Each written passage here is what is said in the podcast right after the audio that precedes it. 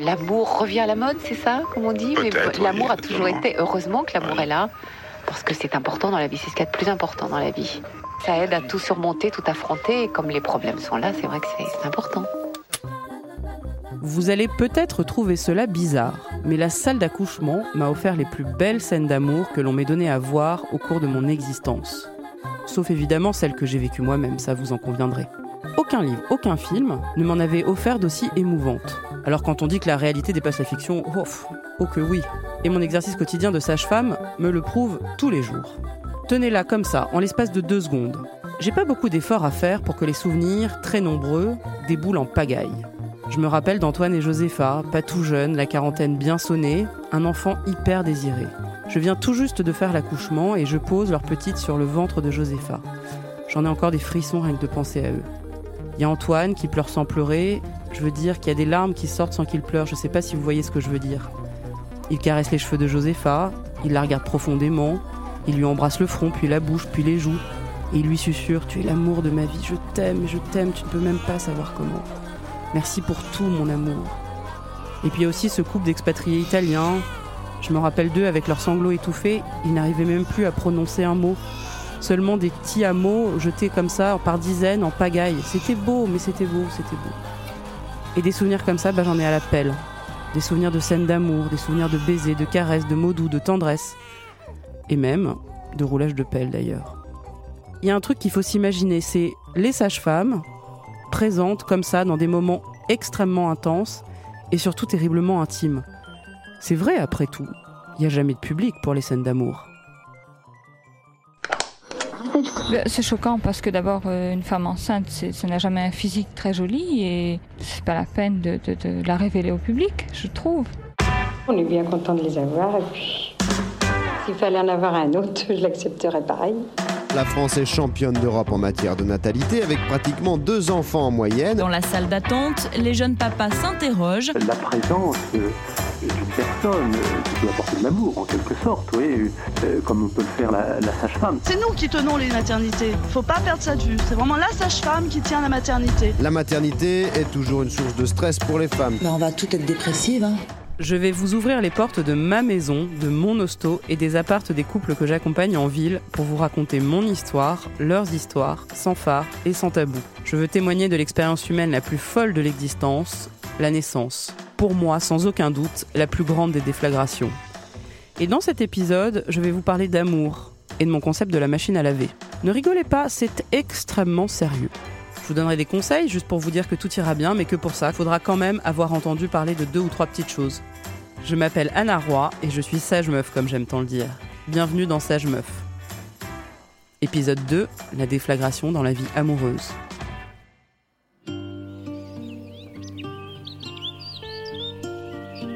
Vous savez que votre histoire d'amour est la plus belle histoire que nous connaissions en France. Est-ce que vous pourriez un petit peu nous raconter la façon dont vous vous êtes rencontrés avec Miss Kelly, car ça nous passionne tous Donc voilà, en travaillant, je me suis retrouvée propulsée bon gré mal gré dans les histoires d'amour, un peu par surprise, je dois l'avouer.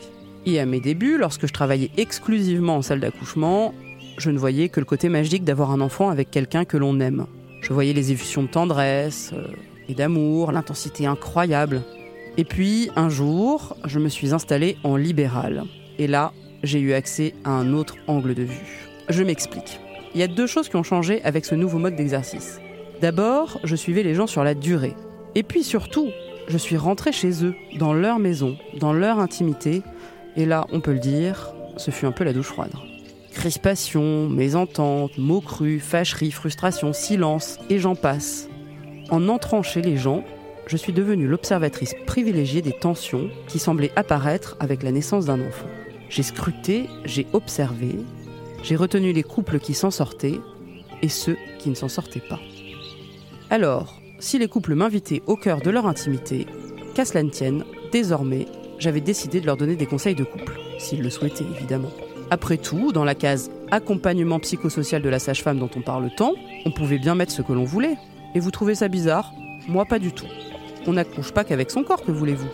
On veut me donner tout le temps d'autres prérogatives. On me veut conseiller conjugal, nutritionniste, homme de chapelle, vétérinaire, conseiller clientèle, plombier et que sais-je encore. Et c'est bien cela qui me plaît dans mon boulot. Alors voilà, je vais vous raconter plusieurs histoires. Pas des histoires extraordinaires, non, non, mais plutôt du genre de celles que vivent la plupart des gens pour qui l'arrivée d'un bébé représente un chamboulement inouï dans leur vie amoureuse. Et c'est là qu'intervient mon concept de machine à laver. Mais je ne vous le dévoilerai qu'à la fin de l'épisode. Et vous me direz si vous êtes convaincu. D'abord, laissez-moi vous présenter Cindy et Stéphane. C'est un couple que j'ai eu la chance de rencontrer au cours de la grossesse de Cindy. C'est vraiment un couple adorable, attentionné envers eux-mêmes et les autres. Pour le reste, disons qu'ils ont la trentaine et qu'ils bossent tous les deux. Comme d'habitude, les histoires d'amour commencent bien. On s'est rencontrés sur un site de rencontre en janvier 2012. Et du coup, c'était euh, pour chacun la première rencontre. Donc euh, voilà, c'était une expérience assez courte sur le site de rencontre, mais au moins c'est dès la première fois, en tout cas, nous on s'est plus quitté après. L'amour a été pour vous une grande source d'inspiration, presque votre principale. Oh oui, on peut, on peut, on peut dire qu'il y a eu 90% de mes chansons qui ont été des chansons d'amour. Et ça va continuer. Après, ils se sont installés ensemble. Nous nous sommes installés dans, dans un appartement lorsque moi j'ai quitté une colocation, donc ça faisait à peu près trois ans qu'on était ensemble. Et quand on s'est installé la première année, Stéphane il me dit Je te préviens, je veux pas de projet, je veux pas de projet d'enfant. Ok Du coup, on a, on, a vécu, euh, on a vécu ensemble euh, dans cet appartement euh, que tous les deux pendant un an. Est-ce que vous en avez de bons souvenirs? Oui, on, euh, oui, on en a de bons souvenirs, oui. Je pense qu'en plus c'était une chose importante pour nous, c'est de bien vivre, euh, bien vivre le moment présent de notre vie euh, avant ce désir d'enfant, pour que lorsqu'on a ce désir et qu'un enfant arrive dans notre vie, dans notre voilà, créer notre famille, qu'il n'y ait pas du tout de regret, de regarder en arrière en se disant tiens, on aurait voulu faire ceci, cela. Peut-être si euh, on n'a peut-être pas pris assez le temps de voyager dans le monde tous les deux, mais euh, voilà, il y avait peut-être des petites choses, mais après c'est des choses qui peuvent se faire aussi dans l'avenir en famille. Mm. En tout cas, notre vie de jeune Parisien à Paris, on l'a bien vécu. Et comment s'est manifesté le désir? C'était de ta part ou de la part de qui? Le désir d'enfant, il s'est manifesté euh, de ma part. Parce que euh, du coup, ça faisait un petit moment qu'on était ensemble. Euh, bah, tous les copains aussi commençaient à, avoir, à avoir des enfants. C'est vrai qu'à chaque fois qu'ils nous l'annonçaient, moi j'avais un peu les larmes aux yeux. Je sentais que j'avais envie d'avoir d'avoir un enfant bah, de nous deux, de, de, enfin, de concrétiser encore plus cet amour. Et, c'est moi qui, c'est vrai, qui en ai parlé à Stéphane euh, la première fois. Après, je me rappelle aussi d'une fois où j'ai vu Cindy qui a porté dans ses bras la, la petite fille d'un couple d'amis, et j'ai compris dans son attitude qu'elle était, enfin que son désir d'enfant était vraiment là. Donc du coup, ça m'a fait aussi réfléchir de mon côté, et du coup, les choses ont- sont devenues assez concrètes à partir de cette cette vision de Cindy avec un, un bébé dans les bras. Comme cela arrive parfois, une adorable petite fille vient au monde grâce à leur histoire d'amour. Elle s'appelle Victoire et elle est née le 22 mars 2017. Surtout, moi, je me rappellerai euh, toute ma vie, c'est euh, la rencontre avec Victoire, où quand elle sort de mon ventre, euh, je reconnais ben, les traits de visage de son papa et, et je me dis, ben, on, a réussi à, à faire ça ensemble, tous les deux. C'est un petit être qui est né de notre amour et, et c'est surtout, c'est surtout ça qui était beau. Comme souvent, les difficultés ne tardent pas à arriver. Il y a aussi l'amour, l'amour qui tient, l'amour qui dure, mais qui est à la merci toujours de débordements, qui est toujours à la merci d'exagération. Oui, l'amour, l'amour qui est, qui, est, qui est quand même épicé de, de disputes. C'est un peu là quand même la fatigue, même si je n'ai pas eu l'impression que c'était euh, aussi terrible qu'on pourrait dire le fait de pas faire trop ces nuits, mais euh, effectivement par rapport à un rythme, comme disait Cindy, on pouvait le week-end se lever euh, dans l'après-midi ou autre. Là forcément avec l'arrivée d'un petit bébé, on se retrouve à avoir un qui change. Du coup la fatigue arrivant, ça crée un petit peu des crispations effectivement. Mais après, c'était pas surprenant en soi. Hein. Mais en tout cas, oui, c'est une vraie réalité que le, bah, le rythme change, ça c'est sûr. Et pour moi, les difficultés que j'ai rencontrées, elles étaient euh, dès le début du congé maternité, où euh, bah, moi qui suis quand même une femme assez active, professionnellement aussi, euh, j'ai accompagné euh, Stéphane à la porte, et moi je gardais ma fille toute la journée.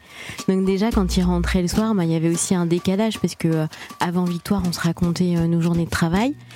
Et là, du coup, ben, je changeais des couches, je m'occupais de la maison, j'étais devenue une brivante de camp et c'est vrai que ça a mis euh, vraiment un certain décalage entre nous, euh, mais dès le début, euh, dès le début. Et puis après, puis après, on est arrivé dans des, comment je pourrais appeler ça, des, moments de comptabilité.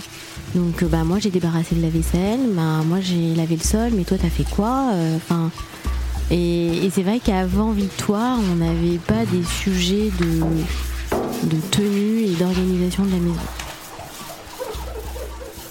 Tu, tu confirmes ça Tu es oui, d'accord oui. avec ça Oui, oui, je pense qu'effectivement, que ce soit le rythme par rapport au sommeil, mais aussi après par rapport à l'organisation du foyer, on va dire. C'est vrai que c'est un peu. Ouais, c'est ça en fait. Hein.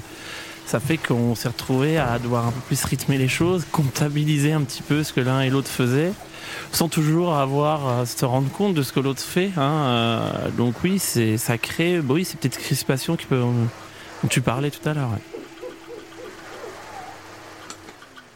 Est-ce que vous aviez plus de mal à communiquer l'un avec l'autre du coup? Alors oui, moi j'avais plus de mal à communiquer avec Stéphane parce que j'étais très fatiguée et que je ne sais pas euh, parler calmement quand je suis fatiguée. C'est-à-dire que je m'emporte très vite, je suis impulsive et du coup je je, peux vite euh, péter un plomb. Et, euh, et c'est vrai que Stéphane, c'est quelqu'un qui a une personnalité plutôt calme. Donc, euh, donc, donc en fait, dans le couple, c'était moi, je crie, et puis lui, lui le pauvre, il faisait ce qu'il pouvait. On a toujours continué à échanger. Après, se comprendre, c'était pas toujours simple. Contrairement à, je pense, à avant qu'on ait notre petite fille. Et euh, là, il y avait plutôt des incompréhensions. C'est-à-dire qu'on on échangeait, mais on comprenait pas trop le point de vue de l'autre. Moi, je pense que c'est exactement ça. Là, tu as soulevé le truc, c'est ça. C'est ça, c'est qu'on communique, mais on on n'est plus dans le même euh, camp. presque. Bah, le référentiel a un peu changé de- parce qu'on est on est trois maintenant et du coup euh, on se comprend un peu moins. Ça veut pas, ça veut pas dire qu'on se comprend pas, mais un peu moins. Alors peut-être on en parlera. C'est le, le fait d'avoir une tierce personne aussi pour prendre le recul qu'on n'arrive pas à prendre nous-mêmes. Ça paraît important parce que c'est difficile de le faire soi-même en disant je vais prendre du recul, me mettre à sa place. Enfin oui, on peut essayer de le faire, mais dans, dans- sur le moment on n'y arrive pas forcément, je pense. Ah non, on n'y euh, arrive pas du tout. Toi, quand tu es sous tension, euh, non, Ah, non, c'est non. impossible pour non, toi. j'y arrive pas. J'arrive pas à me mettre à ta place. Non. Le lendemain, oui, quand on s'est un petit Ouais. peu. euh, Ouais, ouais. les choses sont choses sont oui, on peut dire, ah bah oui, effectivement, t'as dit ça, mais parfois, euh, non, même, même après deux, trois jours, on n'arrivait toujours pas à comprendre sur tel ou tel point pourquoi on n'était pas d'accord. Tous les ingrédients étaient réunis pour que ça pète. Fatigue, frustration, partage des tâches, différence dans les congés. Et puis il y a ce fameux dimanche, la dispute de trop. C'est euh, un week-end hein, normal, un week-end euh, comme euh, il peut se passer au sein de nombreuses familles. où bah, du coup je me suis occupée de Victoire le vendredi soir, le, samedi, le repas, le repassage, etc. Enfin le repassage, n'importe quoi. Le ménage, etc. Et puis les amis, etc. Et le dimanche après-midi, je demande à Stéphane d'aller coucher Victoire pour qu'elle fasse la sieste. Et notre fille, c'est une petite fille qui ne dort pas. Et, euh, et euh, ensuite, j'entends Stéphane qui est euh, dans la chambre avec Victoire. Et je monte en furie en disant C'est bon, moi je veux mon moment à moi, je, veux mon moment tranquille devant la série, parce que j'avais décidé que dans le week-end, ça allait être mon moment de pause. Et là, ça a déclenché bah, une, une engueulade, une dispute assez importante. Et le lundi matin, on, s'est concerté avec Stéphane en se disant On a besoin d'aide en fait parce qu'on n'y arrive pas. On, s'est retrouvé après avoir reçu des amis et un peu fatigué. Euh, l'après-midi, Cindy voulait se reposer. Notre fille euh, n'arrivait pas à s'endormir. Moi, je suis resté un peu dans la chambre avec elle pour essayer d'endormir, mais bon. Euh, on sait jamais trop comment faire dans cette situation-là. Et donc, euh, bah, Cindy était fatiguée, donc elle est venue un peu crier dans la chambre. C'est moi, j'ai ensuite fait descendre Cindy pour dire tu cries pas devant notre fille. Donc, on s'est mis, à, je un peu crié dessus.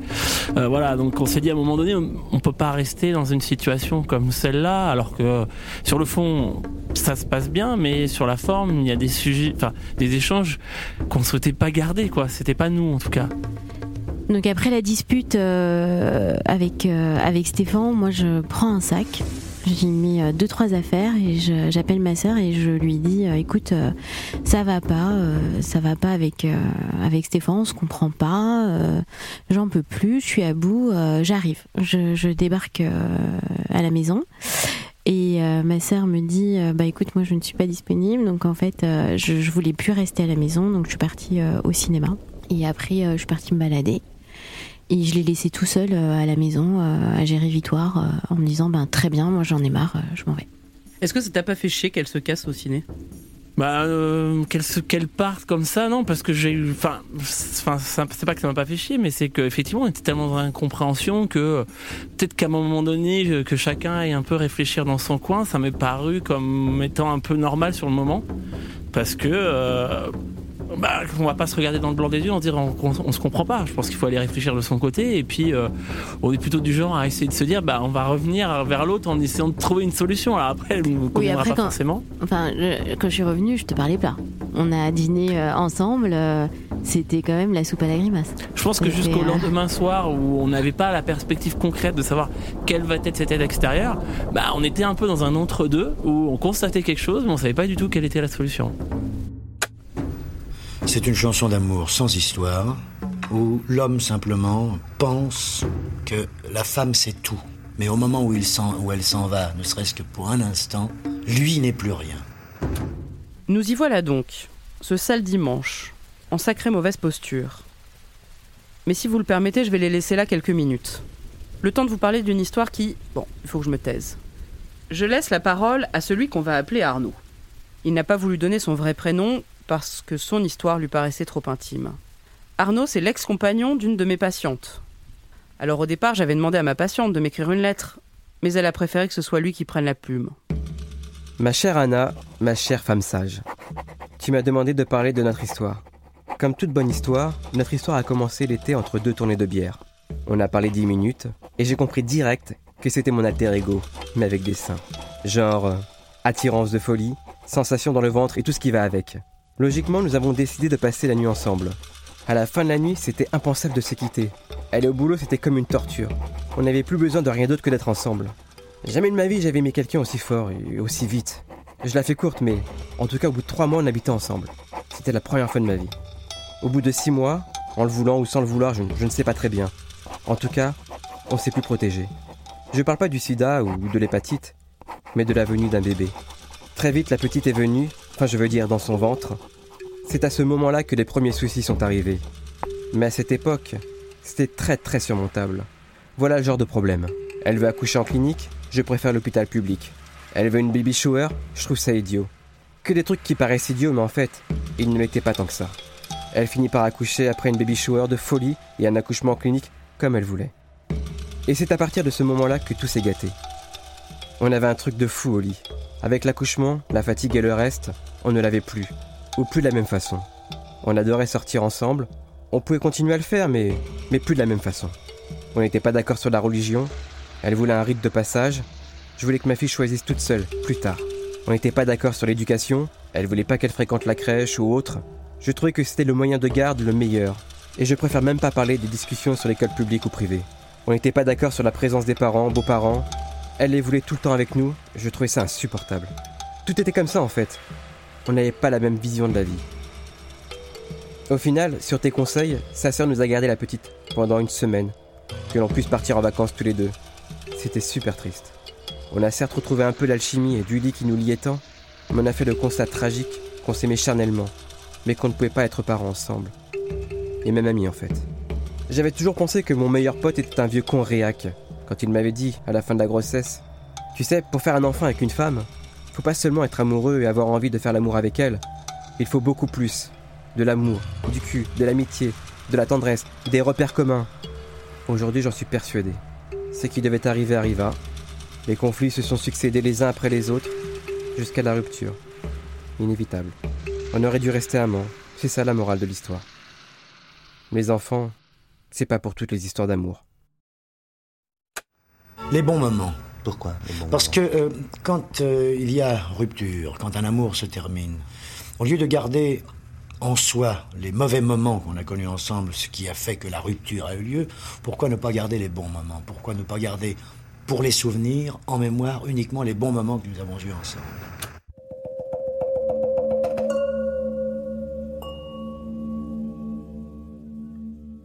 Ce que Arnaud dit là est très important pour moi, et ce n'est que mon humble avis, il est important de fonder sa famille avant qu'un enfant arrive ou qu'il n'arrive pas d'ailleurs.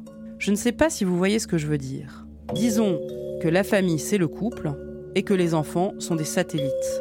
Une histoire de soleil avec ses planètes, une histoire de système solaire. C'est très important de dire cela car 1. Si vous ne pouvez pas avoir d'enfants et que vous n'en avez pas envie tout simplement, vous êtes quand même une famille aux yeux des autres. 2. Cela ne donne pas une place à l'enfant qui n'est pas la sienne. Je veux dire par là que donner au premier-né la responsabilité de la fondation de la famille, c'est un peu lourd à porter. Alors bref, pour en revenir à nos moutons, Arnaud le dit lui-même, et mieux que moi, les fondations n'étaient pas suffisamment solides. Évidemment, cela n'empêche pas que cela ne marche pas et que la rupture amoureuse advienne, même si on s'est posé 10 milliards de questions. Et dans certains cas, ça vaut même mieux d'ailleurs. Vous l'avez compris, ma mission n'est certainement pas que les couples restent ensemble coûte que coûte. Il y a des situations dramatiques, euh, sur lesquelles d'ailleurs je me refuse à raisonner en général.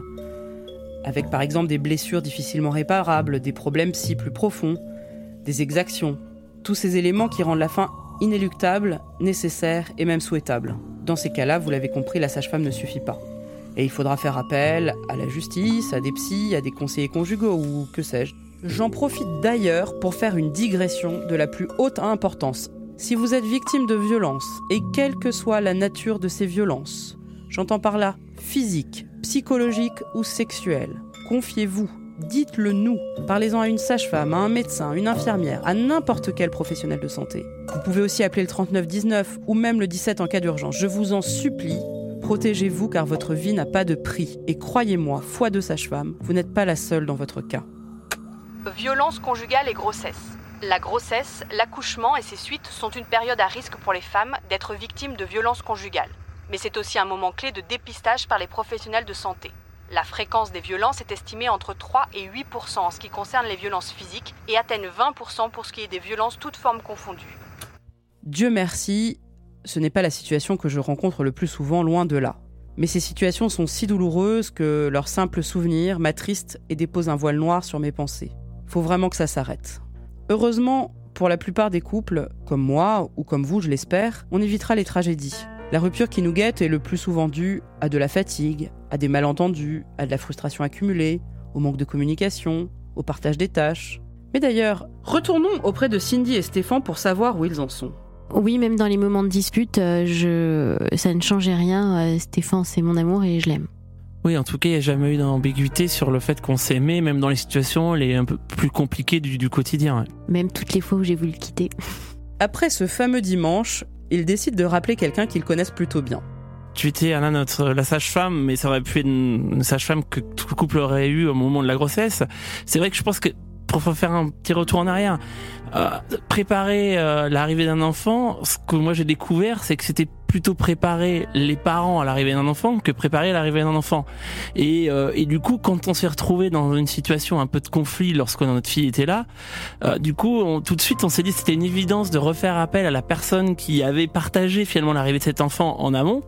Et euh, du coup, c'est de ce coup devenu une évidence. Et on s'est dit, bah, on, va recontacter donc toi, Anna, dans ce cas-là, parce que effectivement, bah, l'enfant était là, mais il fallait qu'on retravaille un petit peu nous, les parents, et pas forcément euh, la manière dont on élevait ou on éduquait notre fille, mais plutôt comment nous on abordait finalement euh, cette parentalité. L'histoire dit que j'ai accepté de les revoir. On s'est donné trois rendez-vous dans un restaurant japonais de la rue Sainte-Anne. Après la première entrevue, où je les ai beaucoup écoutés, j'ai su qu'un psy, qu'un conseiller conjugal ou qu'un homme de loi n'était pas nécessaire. Avec leur accord, je me suis permis de leur donner tout plein de conseils. Je vais pas tout livrer ici parce que les conseils ne sont quand même pas les mêmes pour chaque couple. Mais voici ceux qui me paraissent les plus importants. Conseil numéro 1, protégez votre sommeil. Le sommeil doit devenir une priorité absolue, exactement comme celle de remplir un frigidaire, de vous laver ou de payer vos impôts. Ne pas dormir suffisamment, croyez-moi, et c'est pas moi qui le dis, c'est la science, ça rend de mauvaise humeur, dépressif, ça altère même les fonctions cognitives. La fatigue, si elle est votre ennemi juré, l'est aussi pour le couple. Il est très important d'organiser vos jours et vos nuits afin que chacun ait des plages de sommeil suffisantes. Vous ne le regretterez pas. Parce qu'en fait, un bébé, il récupère un petit nouveau-né, il a la capacité en 45 minutes à 1 heure de récupérer beaucoup d'énergie. C'est pas du tout notre cas. Un cycle de sommeil adulte, on va dire que c'est entre 3 et 5 heures. Donc une plage de sommeil suffisante, c'est un cycle de sommeil complet, donc moi je vais dire 5 heures d'affilée. Alors bien sûr, quand on allait, c'est pas toujours possible, mais il y a quand même moyen de s'arranger. Et au moins que, la, par exemple, si la dame allait euh, et que la nuit du coup elle est sur le front, eh ben elle puisse se reposer dans la journée. Et je vais même vous dire, je vais plus loin. Osez faire chambre à part, quelques semaines, voire quelques mois. Il faut pas hésiter, il faut pas se dire mon couple va péter, c'est pas grave, vous pouvez même faire chambre à part. Je vous déculpabilise là-dessus parce qu'il y a beaucoup de couples qui n'osent pas le faire. Faites-le, c'est pas ça qui détruira votre couple, je vous le promets. Conseil numéro 2, parlez-vous, communiquez encore et encore. Ce n'est vraiment pas le moment de différer les discussions, et quand j'entends discussion, c'est les discussions houleuses. Ne laissez pas les griefs envers votre amoureux ou votre amoureuse s'accumuler sur une pile. Dites au fur et à mesure ce qui vous plaît, mais aussi ce qui vous déplaît. Il y a forcément des réajustements à faire dans votre couple, et donc il est normal qu'on évoque des sujets un peu de désaccord. Moi, ce que je conseille aux gens, parce que je le fais moi-même d'ailleurs, c'est de faire ce que j'appelle des conseils de défense. Vous voyez un peu l'idée, euh, attention, il faut se réunir pour parler des choses importantes. Je trouve que c'est super de le faire une à deux fois par semaine selon ce qui est possible, où on arrive à table, très calme, hein, pas quand on est énervé à 21h le soir et qu'on n'en peut plus, dans un moment où on est à peu près calme, et on va dire bah ça c'était super, ça c'était super, ça c'était moins super, ça c'était carrément nul, ça je t'en veux beaucoup, ça je t'en veux moins bien. Et puis on confronte ces vue dans le calme et ça fait beaucoup de bien à tout le monde. Et puis même pendant ce conseil de défense, du coup au vu des constatations qu'on a fait, on peut se dire ah bah tu vois moi la semaine prochaine le lave-vaisselle je ne veux plus y toucher, donc le lave-vaisselle c'est toi. Conseil numéro 3, il faut s'octroyer du temps à deux en amoureux. Alors là ce conseil pour moi c'est le conseil aussi c'est aussi important que le sommeil. À partir du moment où un enfant surgit, dans la plupart des familles, les amoureux ne se voient plus. Ça me rend folle. Moi, ça me rend, alors ça, ça me rend hystérique. Alors, je vous demande une chose, c'est vraiment, moi je l'écris. Alors, pour mes patients, je fais carrément, je prends une ordonnance et je leur écris euh, la prescription. Une soirée en amoureux tous les 15 jours, un week-end tous les deux mois et une semaine par an. Point barre. Effectivement, vous allez me dire, ouais, ça coûte cher, j'ai pas les grands-parents, j'ai pas ceci, j'ai pas cela. Alors, moi, ce que j'ai fait personnellement, c'est par exemple, j'ai acheté des couches pourries j'entends par là euh, vraiment pas cher, pour pouvoir payer ses babysitting, par exemple. Enfin, vous voyez, il faut, il faut dégager l'argent euh, nécessaire, et je vous, je vous assure qu'on le trouve, l'argent. Même quand on a des difficultés, quitte à bouffer des pâtes, un dîner en amoureux tous les 15 jours. Point barre. Ou une balade d'ailleurs, c'est pas obligé d'être un dîner. Hein. Je veux rajouter un truc là-dessus, c'est qu'en fait, souvent, euh, les gens imaginent que le bébé est heureux parce qu'on s'occupe bien de lui. En fait, c'est pas ça. Le bébé, il est heureux quand ses parents sont heureux. Et pour que ses parents soient heureux, bah, il faut quand même qu'ils aient le temps de se retrouver euh, seul à seul de temps en temps. Conseil numéro 4, ne pas critiquer la façon dont l'autre s'occupe du bébé, puis de l'enfant quand il grandit. Et là, je vais vous donner un exemple de ma vie personnelle. D'abord parce que je suis sage-femme et ensuite parce que je me suis beaucoup occupée de mon nouveau-né euh, quand j'étais euh, à la maternité, euh, je savais évidemment comment couvrir un nouveau-né. Alors j'avais donné des conseils à, mon amoureux en lui disant bah tu vois, il faut mettre un doigt à l'arrière de son cou pour savoir s'il a trop chaud, trop froid. Il faut quand même mettre une couche de plus que nous dès que tu sors dehors, etc. Un matin, je le vois partir avec son fils qui avait alors à peine un mois. Le petit n'avait pas de bonnet, n'était pas suffisamment couvert, etc. Et je me suis dit, si euh, j'arrive en lui disant, gna, gna, gna, il faut pas, ça ne va pas marcher. Donc je n'ai rien dit. J'ai laissé partir avec mon fils Auguste euh, pas suffisamment couvert. Et en fait, euh, il s'est rendu compte tout seul au bout d'une demi-heure de balade qu'il était glacé et qu'il avait super froid. Alors vous allez me dire c'est très cruel. Mais en fait, il faut laisser l'autre s'occuper du bébé comme il l'entend lui et qu'il se fasse sa propre expérience. Parce que si vous êtes tout le temps là à dire non il faut pas faire ci, non il faut pas faire ça, en fait vous découragez l'autre de, de s'en occuper tout simplement. Et ce conseil, il prévaut aussi bien pour les hommes que pour les femmes. Hein. C'est pas, euh, Mais souvent, c'est plutôt euh, les femmes qui, qui font ça, faut quand même être honnête. Parce que, oui, parce que souvent, elles sont beaucoup plus informées et parce qu'elles ont eu ce séjour à la maternité, euh, les cours de préparation à l'accouchement, etc., etc., qui font que de fait, elles détiennent un peu plus de savoir sur la question. Bref, accepter que chacun s'occupe différemment du bébé est un apprentissage essentiel pour préserver son couple. Conseil numéro 5, savoir demander de l'aide dès que vous sentez que la situation dérape. Qu'est-ce que je veux dire par la situation dérape? Eh bien, ça peut être une multiplication des conflits, par exemple, euh, le fait de ne plus avoir envie de faire l'amour avec votre compagnon ou votre compagne, le fait d'être très indisposé par la présence de l'autre. Il y a plein de situations comme ça où vous sentez que non, que c'est plus possible et que si vous ne faites rien, eh bien vous prenez vos valises et vous partez. À partir du moment où vous en êtes là, vraiment, allez chercher de l'aide. Alors allez chercher de l'aide peut-être à la PMI, centre de protection maternelle et infantile, peut-être auprès de votre sage-femme, auprès de votre pédiatre, auprès de votre médecin généraliste, auprès d'un thérapeute euh, familial ou même d'un conseiller conjugal ou même d'un psy. Mais je sais, ça, ça, a un coût, mais il faut vous dire que c'est vachement important et que le jeu en vaut la chandelle. Faire entrer un tiers dans son couple, c'est vraiment un plus. Conseil numéro 6, réévoquer des souvenirs agréables communs. Alors là, ça y est, on va verser dans la comédie romantique américaine, mais c'est vrai. En fait, repenser en couple à des moments qui étaient, euh, je sais pas, ses premières vacances euh, au bord de la mer, euh, aux premières fois qu'on a passé une nuit euh, dans un lit. Enfin, il y a quand même plein de choses sympathiques à se, à se souvenir. Et ça, faites-le parce qu'en fait, c'est très agréable. Conseil numéro 7, vous répétez chaque jour que ce sont des moments de transition. Le conseil est vraiment fondamental. En fait, quand on a le nez dans le guidon, on se dit que sa vie va être comme ça pour le reste de sa vie. Non, promis. C'est exactement comme quand vous avez une grippe ou un rhume. En fait, ça s'arrête. Et donc oui, je vous le promets, un jour votre bébé va refaire ses nuits. Euh, oui, votre bébé va savoir marcher tout seul et vous aurez plus besoin de le porter tout le temps, etc., etc. Donc si vous avez des moments de découragement, dites-vous bien que c'est transitoire. Conseil numéro 8, à chacun son espace. Alors là, ça c'est un peu touchy comme sujet, hein, parce que souvent les gens veulent pas entendre ça, mais moi c'est quand même un conseil que je vous donne. Ça c'est un conseil de santé publique. Hein. Les bébés dorment 6 mois dans la chambre de leurs parents, mais souvent c'est vrai qu'on a du mal à faire la rupture et à laisser le petit regagner sa chambre. On va être très clair, euh, faire l'amour dans la cuisine, dans une salle de bain ou je ne sais où encore, à un moment donné ça manque de confort, donc il faut quand même retrouver son espace.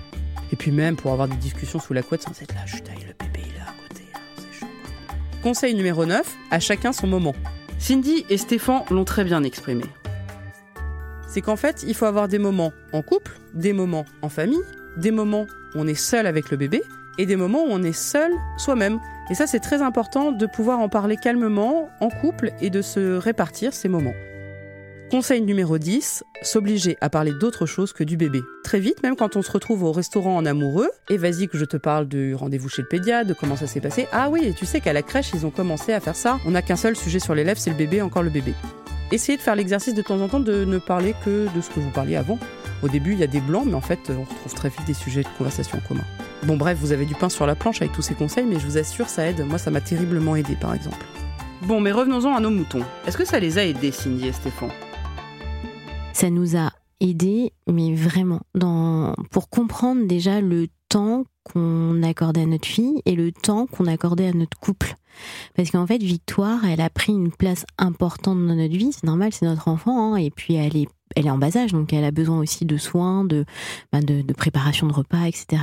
Et puis, on arrivé à la fin de la journée, on est fatigué, on n'écoute même plus son conjoint. Et en fait, d'avoir une aide extérieure, ça nous a permis aussi de déculpabiliser sur le fait qu'en fait, il faut prendre du temps pour soi, il faut prendre du temps pour son couple.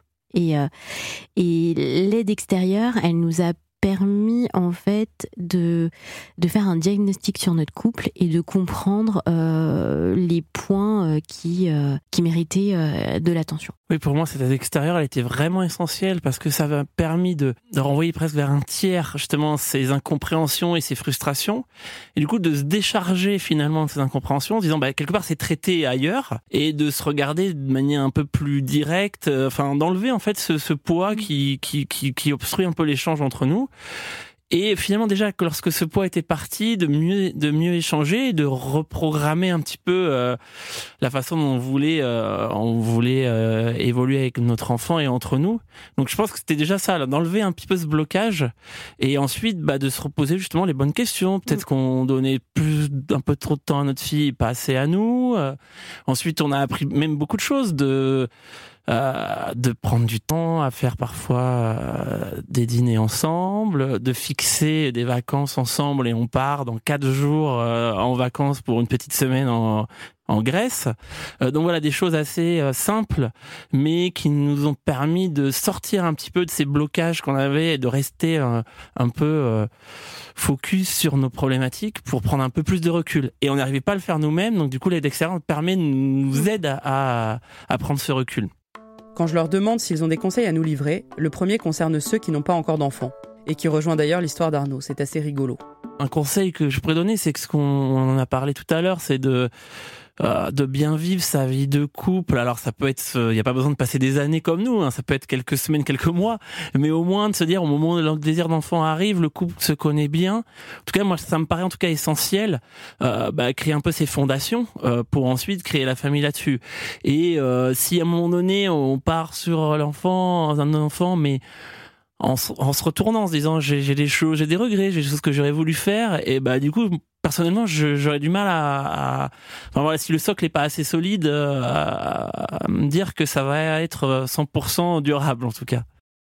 Euh, pour ma part, le conseil que j'ai à donner, c'est euh, n'ayez pas peur de parler, n'ayez pas peur de, de dire ce qui ne va pas, parce que chez tout le monde, c'est pas tout, tout rose en fait. Et ne pas hésiter à faire appel à quelqu'un, c'est vraiment essentiel. C'est vraiment essentiel parce que bah parce que c'est dur en fait. On y est, voici enfin venu le concept de machine à laver.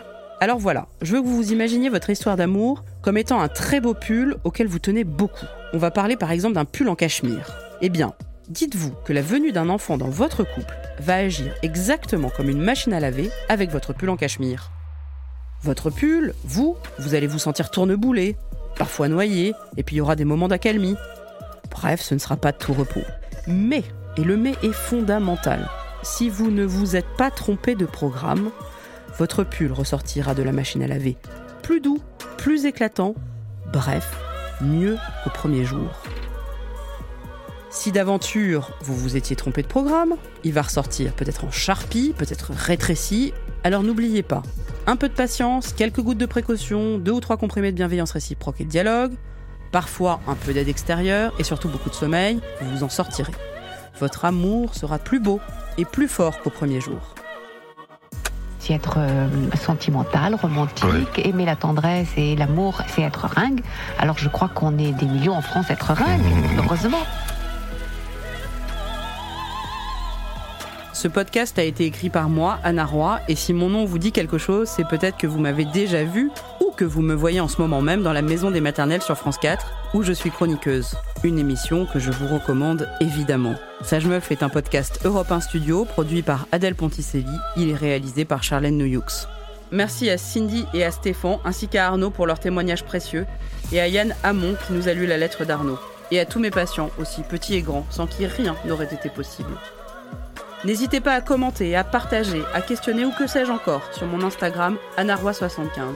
Et si ce podcast vous a plu, n'oubliez surtout pas de vous abonner sur vos plateformes d'écoute préférées et nous mettre plein d'étoiles.